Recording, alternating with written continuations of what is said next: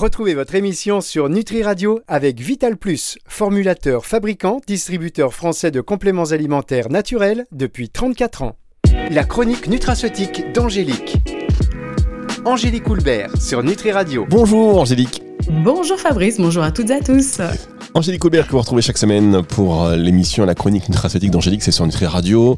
Euh, Qu'est-ce qu'on a comme chance hein, de vous avoir pour, euh, comme ça, voilà, euh, enrichir notre trousse nutraceutique. On a développé le concept ensemble, hein, vous vous souviendrez Oui, oui, c'est ça. Trousse ou valise. Alors Voilà, ça, ou valise, exactement. C'est une, euh, ouais, ça commence à devenir une valise parce qu'elle est bien alimentée, euh, que des indispensables en tous les cas et des choses qui vous font du bien. Euh, la semaine dernière, on, on avait passé au crible les bienfaits de l'huile de cumin noir euh, et vous nous aviez promis de nous parler d'une méchante petite bactérie nommée Helicobacter pylori. Alors aujourd'hui, je veux bien en savoir plus sur elle et surtout euh, bah, comment l'éradiquer. Ouais, bon, je vais faire, je vais vous faire une petite. Je vous avais promis, hein, donc vous avez vu, hein, je, je vais, je, je l'ai fait, hein, je Votre femme travaille de hein, Bien, bien, bien, ouais, ouais, c'est ça.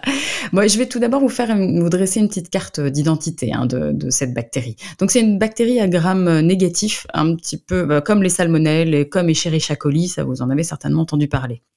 Et pourquoi on l'appelle comme ça? Parce qu'elle a une structure hélicoïdale, d'où son nom de hélicobacter. Voilà. Et puis elle a des petites, euh, des petites flagelles. Et, euh, et sa grande particularité, c'est qu'elle est capable, euh, malheureusement pour nous, hein, de survivre dans les milieux très acides, comme l'estomac. Et là, elle adhère fortement, fortement à la muqueuse de l'estomac et on ne la déloge pas forcément facilement. hein. donc en fait, il faut savoir qu'à peu près euh, en France, il y a 15 à 30% de la population euh, qui serait infectée par cette méchante petite bactérie, comme vous disiez tout à l'heure. 15 à 30% waouh. Ouais. Et, et alors, bah, qu'est-ce qui provoque euh, cette bactérie? Enfin, qu'est-ce Ouais, qu'elle provoque, pardon? Oui, euh, j'en avais parlé un petit peu la semaine dernière, mais en, en premier lieu, ce ce, qu'on a souvent et qui passe un peu inaperçu, ce sont des dyspepsies. hein. vous savez, ce- c'est des sensations de mauvaise digestion, des lourdeurs après avoir mangé. Bon, bah, on a beaucoup de gens hein, qui sont euh, euh, atteints de dyspepsie sans forcément que ce soit diagnostiqué. hein. Et donc, euh, généralement, euh, elles sont engendrées par le fait que par une baisse de la production d'acide chlorhydrique. hein. Vous savez, au niveau de l'estomac, il faut fabriquer, il faut qu'il fabrique de l'acide chlorhydrique pour bien digérer, sinon on digère mal. Et en fait, Helicobacter, pylori, pardon, euh, elle synthétise une enzyme qui s'appelle l'uréase, qui va les décomposer l'urée en dioxyde de carbone et en ammoniac. Et en fait, c'est l'ammoniac euh, qui va neutraliser cette acidité gastrique. Donc c'est ça qui est problématique. Et puis en plus, elle a un deuxième effet, elle va en partie bloquer euh, donc cette sécrétion d'acide gastrique parce qu'elle va jouer sur les pompes à protons, donc euh, elle- elle- elle- au niveau de l'estomac, et donc elle empêche le bon fonctionnement des pompes à protons. Euh, D'accord. mais elle est méchante, hein, je vous avais dit, hein, pas sympa. Ah ouais, là, elle est vraiment pas sympa. Ah, ouais. elle est pire, euh, d'accord. Euh, vous nous aviez aussi dit la semaine dernière qu'elle provoquait sur le long terme des ulcères, c'est bien ça? Bah oui, bah oui, parce qu'en fait, c'est pas seulement que des, des, des mauvaises digestions. Euh, elle va provoquer des gastrites. Gastrites, c'est-à-dire des inflammations euh, chroniques de la paroi, au niveau de la paroi de l'estomac, euh, qui conduisent effectivement sur le long terme à, euh, à des ulcères gastro-duodénaux. Et puis même, je dirais, le stade final, c'est le cancer de l'estomac. Euh, elle est d'ailleurs impliquée dans 8 cas sur 10. Et je vous disais la semaine dernière, mais je vous le redis, c'est la seule bactérie qui est classée cancérigène par l'OMS. Donc ouais, c'est... Elle est importante, quoi. Ouais, alors comment elle est diagnostiquée euh, Comment on peut détecter sa, sa, sa présence en fait Alors, bah, généralement, on la détecte un peu trop tard. C'est-à-dire que généralement, euh, quand vous avez de forts symptômes, euh, c'est une fibroscopie qu'on vous fait hein, et, euh, et un prélèvement. Donc, on vous met un petit tube là, on vous fait, un- on va aller prélever euh, un échantillon de la paroi de l'estomac. Euh, mais ça, c'est réalisé par un gastro-entérologue, hein, bien sûr. Sinon, on vous fait une prise de sang pour détecter si vous avez des anticorps spécifiques à cette bactérie. Et puis, il y a également, je trouve que c'est pas assez fait. Il y a un test respiratoire euh, qui est pas remboursé par la sécurité sociale. J'ai regardé, c'est entre 30 et 40 euros. Donc, si vous êtes capable, voilà, si vous suspectez un petit peu, voilà, si vous avez peur un peu de cette bactérie, vous pouvez justement vous faire prescrire un test respiratoire. Ça se fait en laboratoire, hein, mais c'est pas remboursé par la sécurité sociale. Mais bon, ça peut, euh, ça peut valoir le coup. Pas encore remboursé par la sécurité sociale. J'espère que ça pourra être fait un jour. D'accord, et si le- les tests sont positifs, qu'est-ce qu'on fait? Enfin, que font Alors, les médecins hein, d'ailleurs Eh ben, comme c'est une bactérie, ils vont prescrire euh, non pas un antibiotique, mais plusieurs. Et c'est un peu c'est problématique. Alors ça se fait sur à peu près 10, 14 jours. Voilà. Et, mais c'est vraiment plusieurs antibiotiques, amoxicilline, clarithromycine. Moi, je vous, vous dis pas, enfin, je vous dis pas tout. Et généralement, ils ajoutent un sel de bismuth. Ça, c'est un métal. euh, c'est- fait partie des métaux lourds, hein, toxiques. Euh, c'est fait pour, hein, mais bon. Et puis ils nous couplent ça à, des, à un IPP, donc un inhibiteur de la pompe à protons, justement pour diminuer l'acidité de l'estomac, parce que généralement vous êtes en plein ulcère et ça va pas, vous avez mal au ventre. Bon, euh, faut savoir que ces antibiothérapies, elles fonctionnent pas euh, chez tous les patients. Euh, dans euh, parfois jusqu'à 20% des cas, ça ne fonctionne pas. Et puis il y a nombreuses souches d'Helicobacter pylori qui justement ont développé une résistance aux antibiotiques. Hein, ça, on sait que c'est le problème. Donc il y a beaucoup. c'est pour ça, ça, suscite beaucoup d'intérêt en fait dans la communauté scientifique pour trouver des solutions alternatives ou complémentaires à cette antibiothérapie qui fonctionne pas, euh, qui fonctionne pas forcément. On va marquer une pause, Angélique. On va se retrouver dans un instant pour la suite de cette émission sur Nutri Radio. La chronique nutraceutique d'Angélique.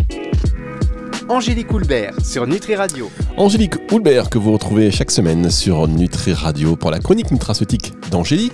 Aujourd'hui, on parle de l'Helicobacter pylori, voilà une bactérie euh, dont on a envie de se débarrasser, d'éradiquer, euh, disons-le.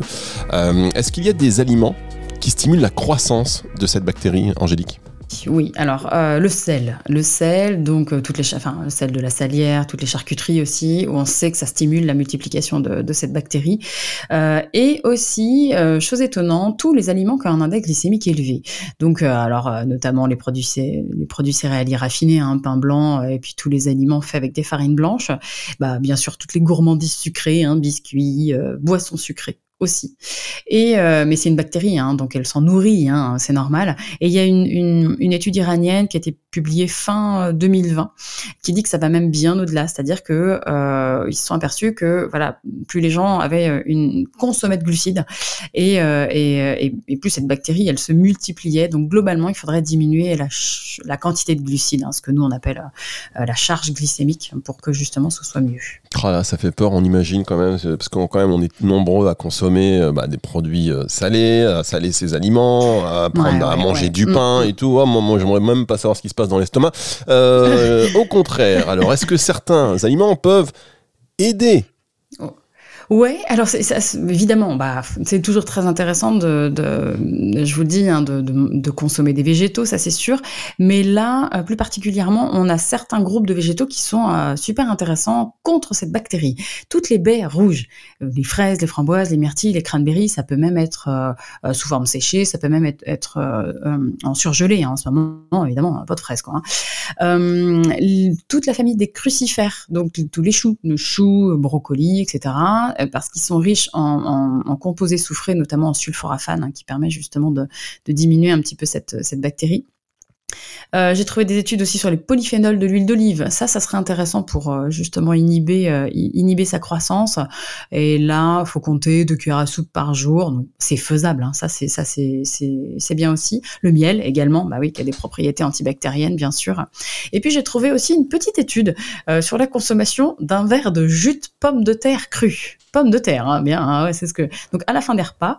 Et donc ça, ça pourrait être bénéfique. Bon, attention quand même parce que dans la pomme de terre, on a euh, ce qu'on appelle de la solanine et euh, la solanine au- augmente la perméabilité intestinale. Moi, je dis souvent aux gens attention, attention à votre consommation de pommes de terre. Donc là, si vous me faites euh, votre verre de jus de pomme de terre à la fin des repas, c'est pas plus d'un mois. D'accord, ouais, le verre de jus de pomme de terre à la fin des repas. Ouais, bah on va repasser. hein. Il y en a dans les magasins bio, vous pouvez trouver ça. Ah oui, non, mais on peut, on peut trouver Ouais. de tout, hein, évidemment. Mm. Euh, et puis pour des raisons que vous venez de, de décrire, évidemment. Alors je suppose qu'il faut aussi limiter l'alcool, du coup.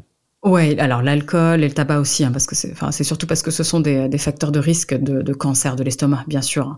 Alors à la place, vous savez quoi? Moi, je vous conseille de boire des tisanes de euh, d'écorce de lapacho tout au long de la journée. Ok, je sais, je, je vous arriver, ça vend moins du rêve, mais c'est un super antibactérien. Donc ça, n'hésitez pas, vous faites des tisanes, une, une tisane et vous en buvez tout au long de la journée, et ça, c'est top. D'accord, alors vous n'avez pas entendu, euh, chers auditeurs, un bon verre de vin chaud. Non, c'est des tisanes d'écorce de Lapacho. lapacho. Non, pas vin chaud. pas vin chaud tout au long de la journée. Non, non, non. non. Non. Euh, des tisanes d'écorce, donc de lapacho, qu'on trouve également, j'imagine, en magasin bio. Oui, magasin bio, herboristerie, ça, vous trouvez ça facilement. Ouais. Bien, alors, euh, ok, pour l'alimentation, est-ce qu'il existe des actifs capables de limiter la croissance de cette bactérie? Et est-ce qu'ils peuvent être euh, pris avec des traitements que Oh oui, nous oui. conseillerait un médecin généraliste? Oui, oui, oui. Alors tout d'abord, euh, donc des, des, micronutriments, donc notamment la vitamine C. Euh, la vitamine C, alors là, je vous la conseille quand même sous forme neutre, c'est-à-dire neutre pour l'estomac, hein, sous forme d'ester évidemment, parce que si vous avez déjà un début d'ulcère, ne prenez pas de la vitamine C classique.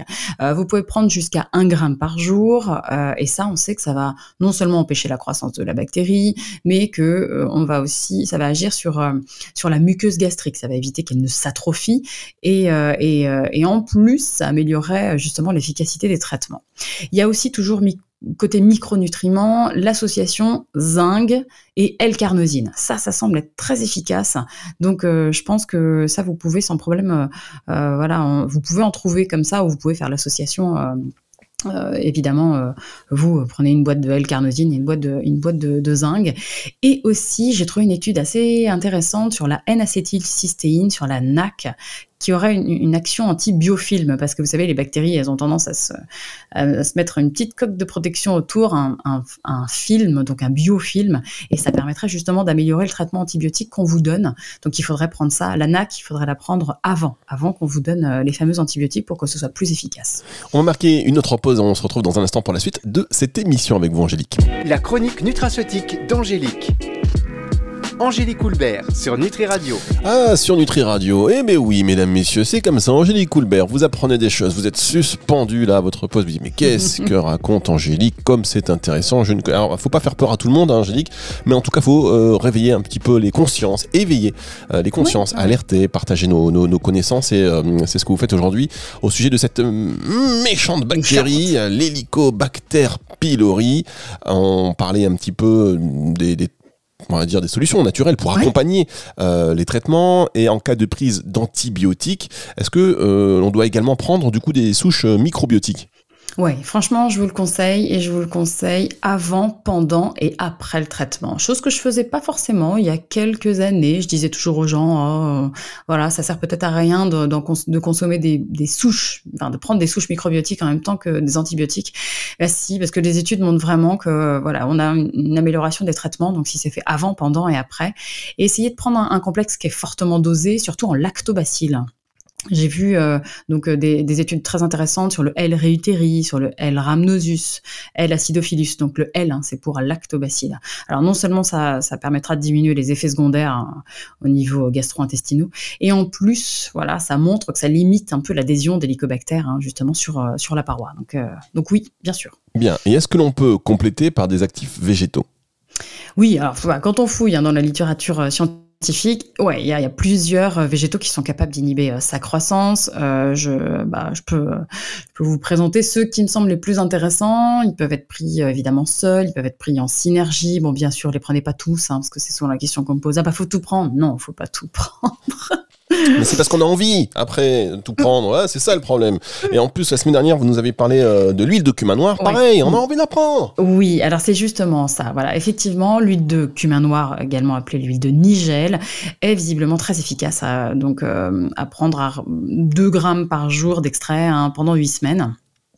La quercétine aussi permettrait justement de, contrôler le développement de cette bactérie et en plus de protéger la muqueuse gastrique. Là, il faut partir sur à peu près environ euh, 1000 mg, donc un, gramme par jour. Hein. Bien. Euh, alors personnellement, moi, je serais allé vers des actifs végétaux naturellement reconnus pour leurs actions antibactériennes, notamment, notamment euh, un produit que j'aime de plus en plus, c'est-à-dire la propolis, l'extrait de paiement de pamplemousse, de, de le paiement de pamplemousse. non, non, ça n'existe pas. Mesdames, messieurs, si vous cherchez du paiement de pamplemousse, non, demandez plutôt du pépin de pamplemousse ou encore de l'huile d'origan.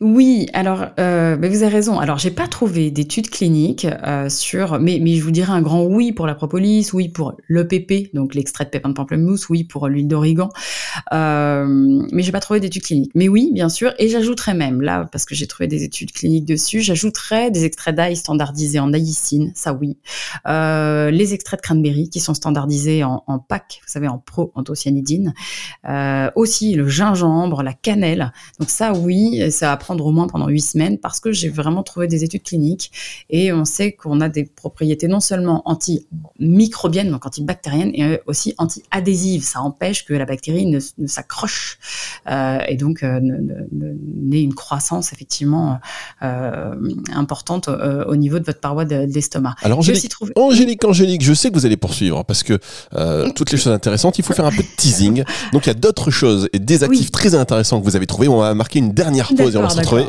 juste après ceci. La chronique nutraceutique d'Angélique. Angélique Houlbert sur Nutri Radio. Angélique Houlbert sur Nutri Radio. Ben oui, il faut laisser les, il faut laisser le suspense un petit peu monter. On laisse autant le temps aussi de prendre, de prendre des notes, euh, que l'information, toutes ces infos fassent le tour un peu du cerveau, qu'on y réfléchisse. Vous savez, voilà. Donc vous nous parliez euh, au sujet, car si vous venez prendre cette émission en route, mesdames, messieurs, on parle de l'hélicoptère bactère. Non, non, pas d'hélicoptère. Voilà, vous avez, ah, vous avez vu, hein de l'hélicobacter pylori. Euh, et donc, il y a des, mm, des, des on parlait des, euh, des actifs végétaux naturellement mhm. reconnus euh, pour essayer d'aider à s'en débarrasser, en tout cas accompagner évidemment des, des, traitements, puisque tout ça ne se substitue pas à la visite chez un professionnel de santé, il y a des traitements, mais donc en accompagnement. et vous avez aussi trouvé des actifs très intéressants, en plus de l'extrait d'ail, en plus de, de cranberry, de la gingembre ou de la cannelle dont vous nous parliez. Ouais, j'ai trouvé euh, des, euh, des, actifs intéressants justement euh, antibactériens. Donc on n'en trouve pas encore assez facilement. Je pense que ça devrait se développer, notamment la lactoferrine. La lactoferrine, c'est une protéine qui est produite naturellement par l'organisme, donc qui serait visiblement très très efficace contre l'hélicobacter. La monolorine aussi. La monolorine, c'est un dérivé d'acide gras. Donc je pense que voilà, comme je vous disais, on n'en trouve pas encore suffisamment dans les rayons. Il y a seulement quelques labos qui en font, mais ça me semble très intéressant. Aussi la berbérine. Ça, vous en trouvez plus facilement. C'est un antidiabétique, hein, entre guillemets. C'est l'actif de la plante berberis. Donc ça, oui, sont vraiment d'excellents, d'excellents antibactériens. Bien.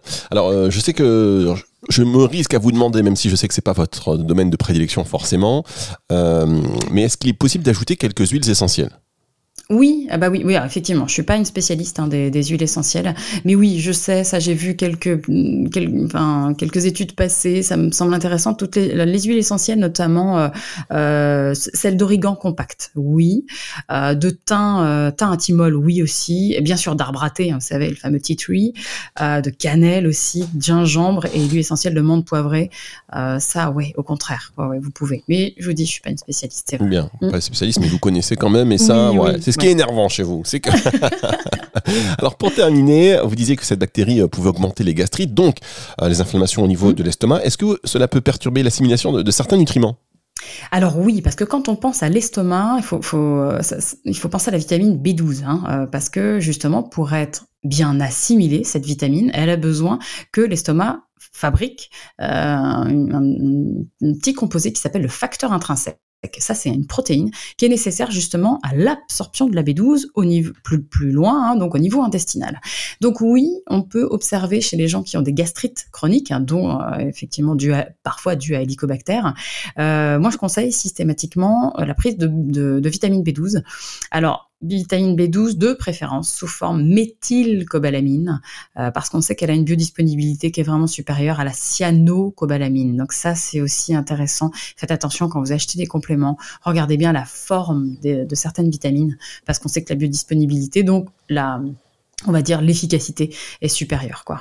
Eh bien écoutez, vous avez bien raison de préciser parce qu'on sait que bon voilà pour les régimes véganes notamment, il y a souvent des carences en mhm. B12 donc on va aller se supplémenter mais euh, bah voilà, c'est bien de connaître la meilleure forme, c'est comme euh, l'ubiquinol, c'est comme euh, le zinc ou le magnésium sous forme de, de bisglycinate. Là c'est sous forme de méthylcobalamine. arrêtez de me mettre des mots comme ça, arrêtez, dites-moi méthylco, méthyl, vous je sais pas, j'en ai marre hein, tout ça. Vous allez, vous allez voir au fur et à mesure, vous allez les intégrer hein, ces, ces mots. ah mais je les intègre. Ouais, voilà. Je Maintenant, c'est bon, c'est fait. Et puis, et nos auditeurs, ça, Et croyez-moi, dans les repas, mm. chers auditeurs, c'est pareil. Dans les repas, on va vous regarder différemment. On va vous regarder différemment quand vous allez commencer à sortir ça.